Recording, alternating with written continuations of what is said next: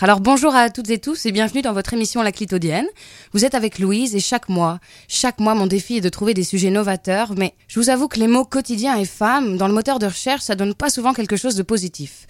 Je vous invite à faire l'expérience par vous-même. Par exemple, j'aurais aimé ça, vous trouver une application de téléphone pratique, marrante avec du contenu, mais non, non. Si tu tapes le mot femme dans la recherche, tu as de quoi commander ta lessive en ligne, de t'abonner à des magazines de psychologie, avoir des astuces pour perdre du poids et avoir un agent secret pour te protéger de l'adultère.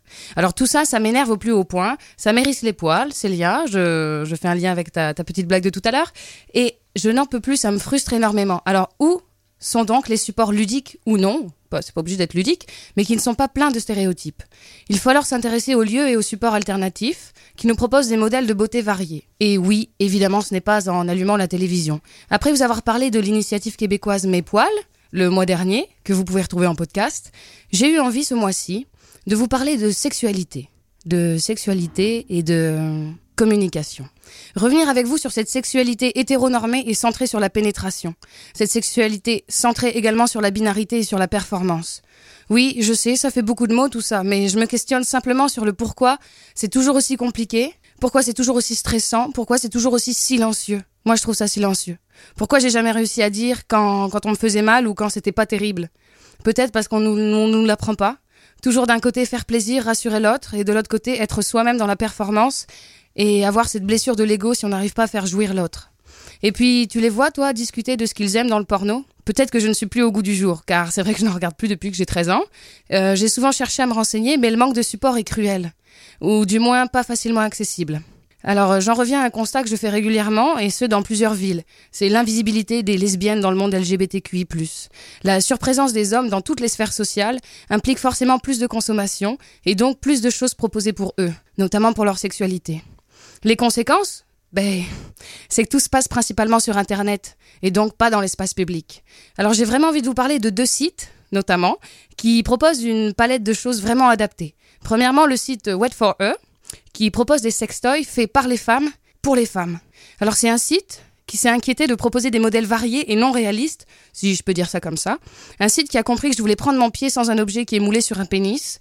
Un site qui explique les tailles par rapport au nombre de doigts. Un site qui propose des sextoys pour l'insémination. Et enfin, un site qui peut vous envoyer des informations par mail en vous proposant des, positions ou des idées pour alimenter le désir sexuel. Alors merci, Wait for Her. Merci. Allez vraiment faire un tour sur ce site. Et il y a un deuxième site que j'ai découvert au Canada qui s'appelle Oh Joy Sextoy et qui est parfaitement illustré. Je parlais de modèles de beauté tout à l'heure et là tout y est. Vous trouverez des personnes racisées, des, articles sur la pilosité, sur les différentes orientations sexuelles, sur le sexe anal, sur la masturbation et aussi sur des pratiques non basées sur la pénétration. Et ça, ben ça, ça me plaît. J'aimerais tout de même nuancer ma chronique car parler de sexe c'est nécessaire mais nous devrions également parler du désir et du manque ou l'absence de désir, car manquer de libido n'est pas la fin du monde.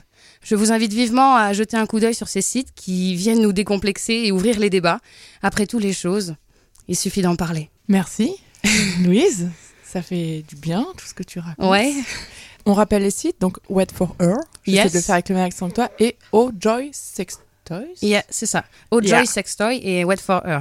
Alors, je m'excuse d'avance puisque hum, c'est des sites qui sont en anglais. C'est c'est embêtant, c'est embêtant. J'aimerais j'aimerais ça que ce soit en français, mais pourquoi pas proposer de travailler autour de ça et en faire une euh, en faire une traduction pour euh, pour les personnes qui sont qui sont ici. voire même, je pense, programmer une, une, une après-midi sextoy où on pourrait éventuellement en précommander pour euh, bah, en parler, chacune les testerait de son côté, et puis on se dirait, bah tiens, c'est sympa.